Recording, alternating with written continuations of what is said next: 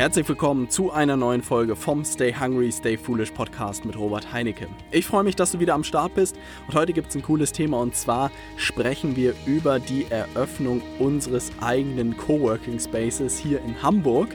Und ich dachte mir, in der heutigen Folge zeige ich dir mal wirklich Schritt für Schritt, wie ich an dieses Thema rangegangen bin, wie das Ganze auch als Business Case funktioniert und einfach diese Denkweise dahinter und wie man so ein Projekt umsetzt, denke, könnte auch für dich sehr, sehr interessant sein. Bedeutet nicht, dass du in der Zukunft einen Coworking Space eröffnen musst, weil eigentlich diese Herangehensweise, die ich da an den Tag gelegt habe oder auch genutzt habe und jetzt aktuell auch nutze, auch auf andere Projekte wirklich übertragbar sind.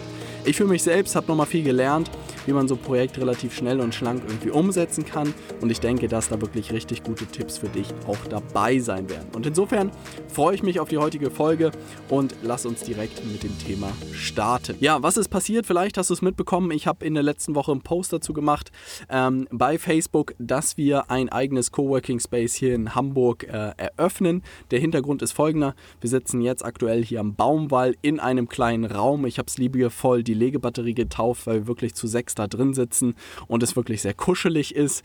Äh, telefonieren in dem Raum ist wirklich sehr, sehr schwierig. Wir machen alle Videos und man muss eigentlich dauernd irgendwie rausgehen und es ist einfach ein bisschen eng geworden. Und insofern war die logische Konsequenz, in ein neues Büro zu ziehen und ich habe auch immer schon Ausschau gehalten, aber ist einfach nicht ganz einfach in Hamburg, weil wirklich die guten Büroflächen häufig sehr, sehr schnell weg sind und wenn man da nicht regelmäßig schaut, kommt man da auch einfach nicht ran. Ich wollte auch hier äh, irgendwo am Baumwall besten Pfalz bleiben oder Innenstadt bleiben und da sind natürlich auch die Quadratmeterpreise nicht ganz uninteressant, sodass ich da ein paar Faktoren hatte, die ich richtig machen wollte und einfach nichts Richtiges gefunden. Durch die Unterstützung durch meine liebe Verlobte Farina, die mir einfach dieses Angebot bei Immo Scout dann zugestickt hat, hatte ich das Glück und dachte mir, hey, das ist genau das, wonach ich gesucht habe, weil wirklich hier um die Ecke beim Baubenwall ist jetzt unser neues Büro. Ich habe das Inserat gesehen, habe den Makler direkt angerufen und habe ihn gefragt, ob die Fläche noch zur Verfügung steht und äh, wie man denn das Ganze besichtigen könnte.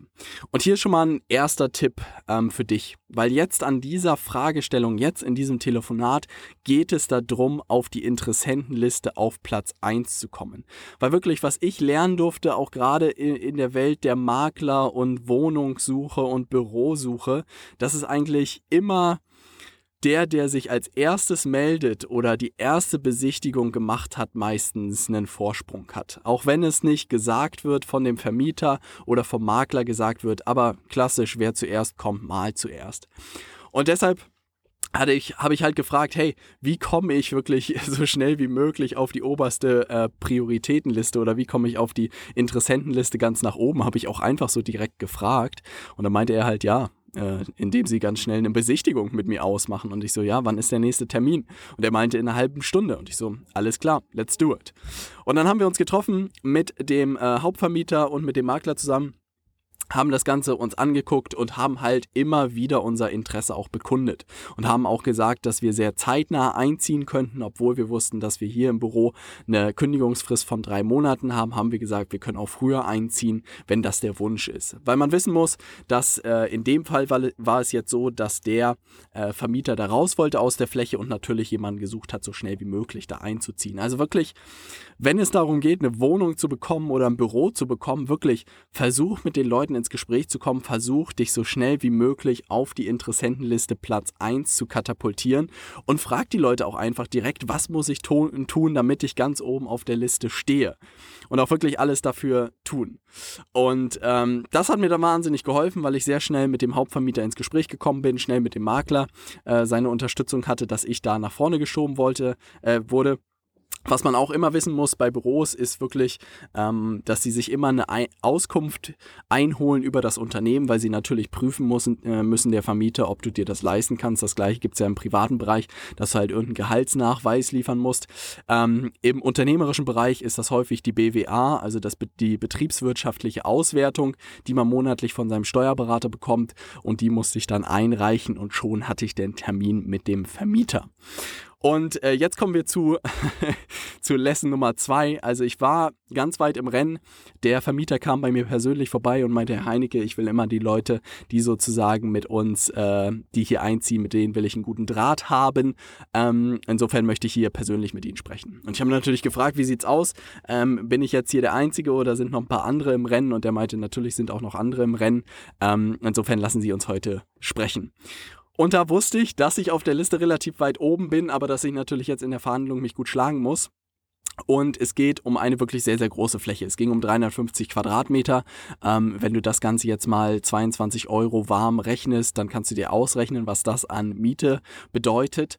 Und ähm, was wichtig ist bei solchen Verhandlungen, und das ist etwas, was ähm, zum Beispiel auch Jack Nasher gesagt hat, dass die Leute sich immer so Verhandlungen irgendwie so knallhart vorstellen und keiner gibt einen Cent nach und man geht da irgendwie, der eine gewinnt, der andere verliert. Ähm, was herausgekommen ist, dass in der ersten Verhandlungsrunde in Anführungszeichen ich gewonnen hatte, weil ich einfach ein gutes Angebot rausgehandelt habe. Ich wollte nicht die ganze Fläche haben, sondern ich wollte einen Teil davon haben, hatte einen gewissen Preis äh, ihm genannt und war sehr, sehr günstig günstig. Und er ist rausgegangen und äh, kam dann aber wieder relativ zügig irgendwie einen Tag später und meinte, Herr Heinecke, 1-0 für Sie, aber ich kann das für den Preis nicht machen, das wissen Sie selber. Ähm, insofern, diesen Preis brauche ich und ich habe es letztes Mal genannt, 5000 Euro brauche ich die, für diese Fläche, ansonsten kommen wir hier nicht zusammen. Und ich meine, das ist vollkommen fair, lassen Sie uns das für den Preis machen und beide sind glücklich. Und das war halt spannend, weil wirklich gute Verhandler auch immer nach einer Win-Win-Situation suchen. Beide müssen sich damit gut fühlen, ansonsten entsteht da schon von Anfang an irgendwie ein Spannungsverhältnis. Und das ist etwas, was ich wirklich gelernt habe. Und auch ganz offen darüber zu sprechen, besprechen, wie man das Ganze machen kann, was dem einen wichtig ist, was dem anderen wichtig ist. Ich habe ganz viele Sachen geklärt.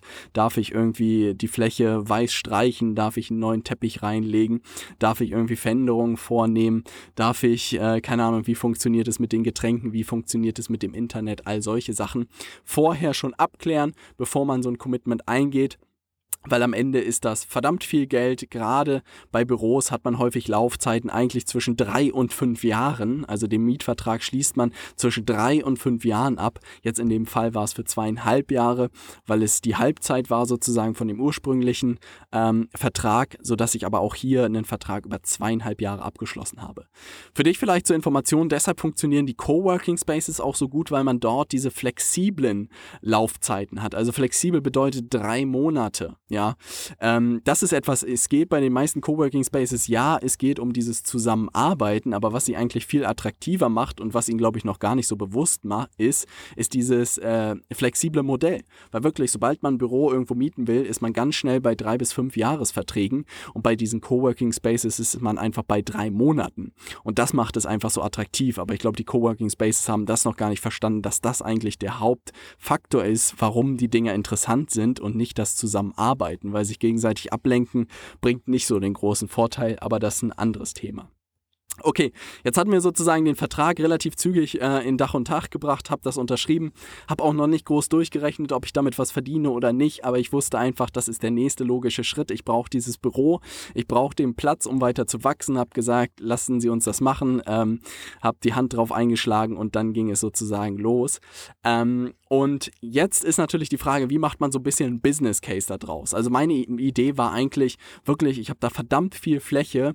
Wie schaffe ich es, dass ich damit am Ende zumindest bei Null rausgehe oder bestenfalls auch noch was verdiene? Ja. Und da habe ich mir einfach jetzt die Fläche angeguckt. Wir haben fünf Räume, wir haben zwei sehr große Räume und drei kleinere Räume. Ich habe mir überlegt, wie kann ich das irgendwie gestalten. Und meine Idee war von Anfang an wirklich, das für Kunden auch zugänglich zu machen, auch Tische dort zu vermieten in diesem Raum. Und habe halt überlegt, ähm, von Anfang an war meine Idee irgendwie, hey, ich stelle überall nur Stehschreibtische rein, die besten Stühle rein, wirklich Internet vom Allerfeinsten, keine Ahnung, eine Leitung mit 400.000, ähm, Kaffee und Getränke wird es alles geben und ich mache nur so einen Premiumpreis für zum Beispiel pro Sitzplatz 490 Euro. Ich weiß aber, dass zum Beispiel das Mindspace oder das WeWork ihre Arbeitsplätze für 350 Euro anbieten oder für 450 Euro, sodass man da halt auch immer so ein bisschen mitspielen muss. Und insofern habe ich gemerkt, hey, was ist denn, wenn ich zum Beispiel bei den Schreibtischen Abstriche mache, dass ich ganz normale Schreibtische reinstelle, dass ich auch ein bisschen einfachere Stühle reinsteche und so eine Open Desk Area mache, wo man sich wirklich einfach einen offenen Schreibtisch äh, mieten kann, der halt nicht fix ist, sondern du suchst dir jeden Morgen einen aus, der frei ist und fertig und nehme dafür 390 Euro. Und am Ende entscheide ich wieder nicht, ob ich mit dem Preis durchkomme oder nicht, sondern die Leute, die sich dort einmieten. Und ich habe die ersten Gespräche geführt und gerade heute die ersten Mieter gewonnen für das Büro. Und der erste hat sich für die 390-Version entschieden und auf der anderen Seite die Fixed-Desk-Version, wo man so seinen eigenen Schreibtisch hat, ähm, mit sozusagen Stehschreibtisch und Premiumstühlen und allem, was dazu gehört, bezahlt man 490 Euro netto. Und das habe ich mir auch nicht überlegt, sondern habe gesagt, hey, ähm, wäre das interessant für dich? Und zwei Leute haben zugesagt und fertig. Und das ist das Schöne. Also ich habe mir überlegt, wie kann man diese Ausstattung sozusagen machen, wie kann man das Ganze einrichten, wie kann man es schaffen, dass Leute, die vielleicht äh, nur 390 Euro pro Monat haben, wie kann ich die da reinbekommen und wie kann ich die Premium-Leute reinbekommen und habe das über diese zwei Sachen gemacht. Und dann kann man sich das wirklich am Ende ausrechnen. Ne? Also ich habe gesagt, in dem einen Raum kriege ich irgendwie acht Leute rein, a 390 Euro. Kannst du jetzt mit deinem Taschenrechner ausrechnen, aber ich schätze mal, das sind irgendwas zwischen und 3 und 4.000 Euro. Das bedeutet, alleine mit diesem einen Raum kann ich schon so gut wie, wie möglich die ganze Miete tragen.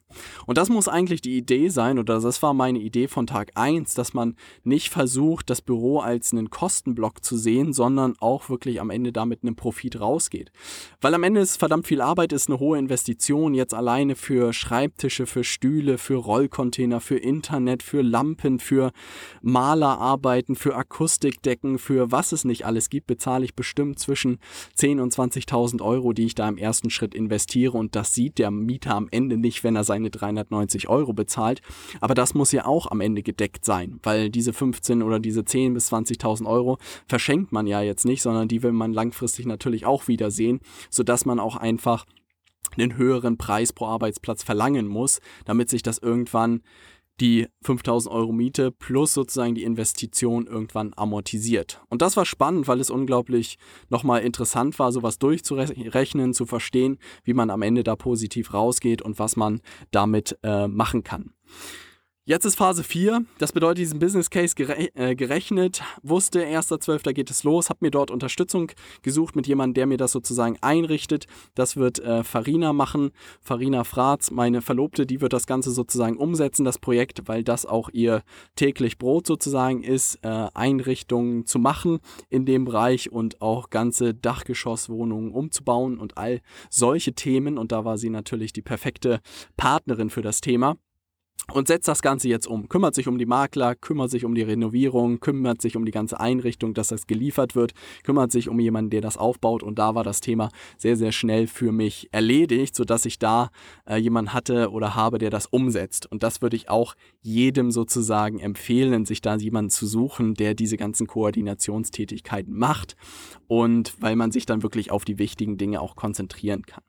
Jetzt kommt eigentlich Phase 4 und das ist das Thema Launch und Mieter. Ja, also wie kriegt man jetzt Mieter in so ein Coworking Space rein? Und da bin ich wirklich tatsächlich, war ich in den letzten Tagen in einem ziemlichen Dilemma, ähm, weil ich den Post gemacht habe, habe einfach mal getrommelt, habe geguckt, welche Leute da kommen, wer sich dafür interessiert. Und ich merke jetzt immer mehr, dass ich dieses Coworking Space nur für unsere Kunden zugänglich machen werde. Weil ich einfach gemerkt habe, dass es eine unglaubliche Kultur bei uns hier im Büro entstanden ist, weil wir alle das gleiche Geschäftsmodell haben, weil wir alles Berater und auch Coaches sind, weil wir dieses digitale Spiel alle spielen. Und ich merke einfach, wenn ich da wildfremde Leute plötzlich reinnehme, die ganz andere Sachen machen, sei es Grafikdesign machen, Internetseiten bauen oder ich weiß nicht, was man alles machen kann oder bei Amazon physische Produkte verkaufen oder so, dann ist das unglaublich schwierig. Und mein Bauchgefühl sagt mir einfach, dass es eine richtige Entscheidung ist und das ist etwas, was ich jetzt auch wirklich aktiv kommuniziere. Das bedeutet für jeden, der bei uns im New Level Consulting Programm Kunde wird, kann ich sagen, hey, du kannst dir auch wirklich hier einen Schreibtisch in Hamburg mieten und äh, mit uns gemeinsam Gas geben.